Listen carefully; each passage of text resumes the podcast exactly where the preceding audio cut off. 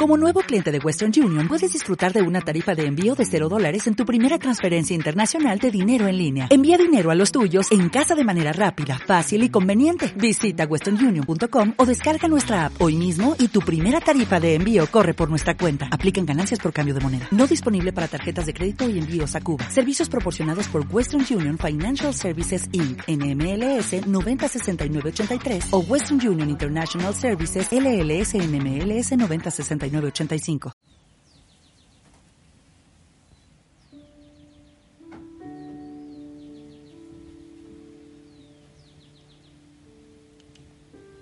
Señor, tú eres mi Dios, yo te lavo y bendigo tu nombre porque has realizado tus planes admirables, fieles y seguros desde tiempos antiguos.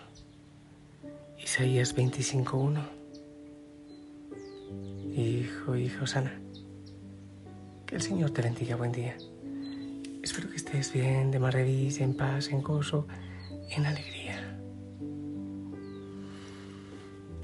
Que hayas descansado bien y ahora te dispones a vivir en el Señor un día, un día más, pero un día nuevo y hermoso.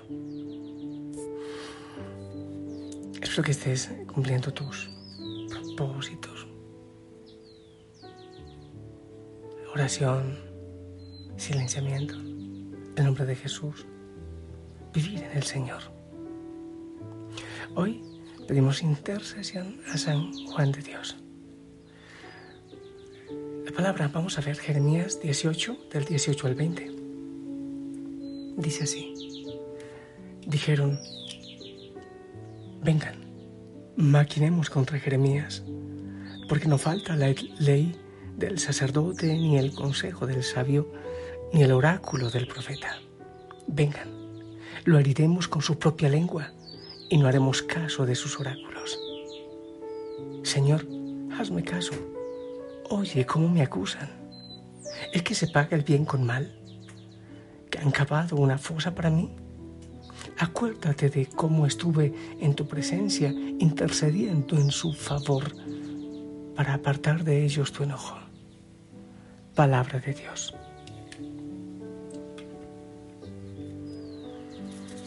Jeremías mm, a mí me, me asombra. Cada día, cada vez admiro más a personajes como Juan el Bautista, como Pablo, como Pedro, como Elías, como Jeremías.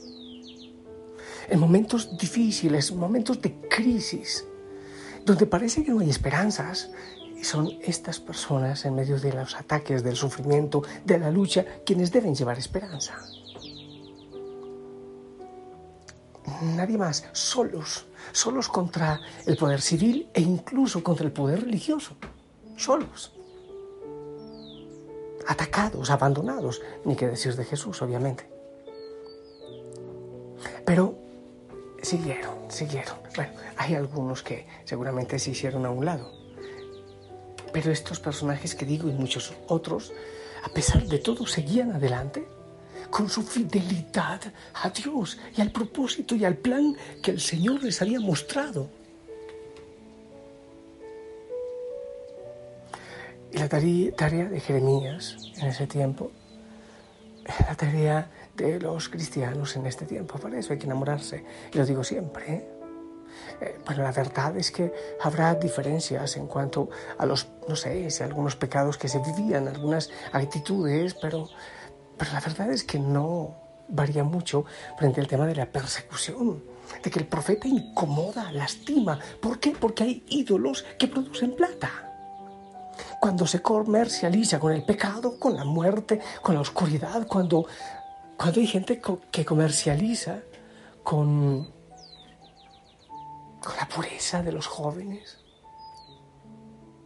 con la vida de los no nacidos, con, con, la familia. Y la iglesia, o viene un sacerdote, o viene un papa que, que habla de la verdad de Cristo y de, de lo que se puede ver hacia el futuro si seguimos esas, esos ídolos de muerte obviamente estorba, porque hay plata de por medio, porque hay intereses de por medio y porque sobre todo está el diablo de por medio. Esa tarea de Jeremías en su tiempo es también nuestra tarea en este tiempo. Y muchos dirán, no, no, yo no voy a luchar contra esto, no, pues, ¿qué voy a decir yo si es que la mayoría lo piensa así? Eh, también eso pasó en el tiempo de Jeremías. La mayoría lo pensaba de esa manera. Pero alguien tiene que tomar la decisión por llevar la luz, por defender al Señor y obviamente, por, en definitiva, por defender al ser humano, la familia, la persona. A Jeremías le tocó una tarea que le toca siempre a los profetas. Primero, decir la verdad, que duele, que molesta, que hiere los oídos. Este está loco incluso a nivel de iglesia. Este, este está loco, pero ¿cómo se le ocurre? Irse en contracorriente. ¿Y qué es la fe? ¿Y qué es el cristianismo? ¿Acaso no es irse en contracorriente? Y también le toca a Jeremías enseñar que, que hay que sufrir, ¿eh? que nuestras desbarates implican sufrimiento y dolor. Que los pecados, que las equivocaciones, que las metidas de patas. Claro, es que es muy fácil juzgar a los otros. Es muy fácil. No, oye.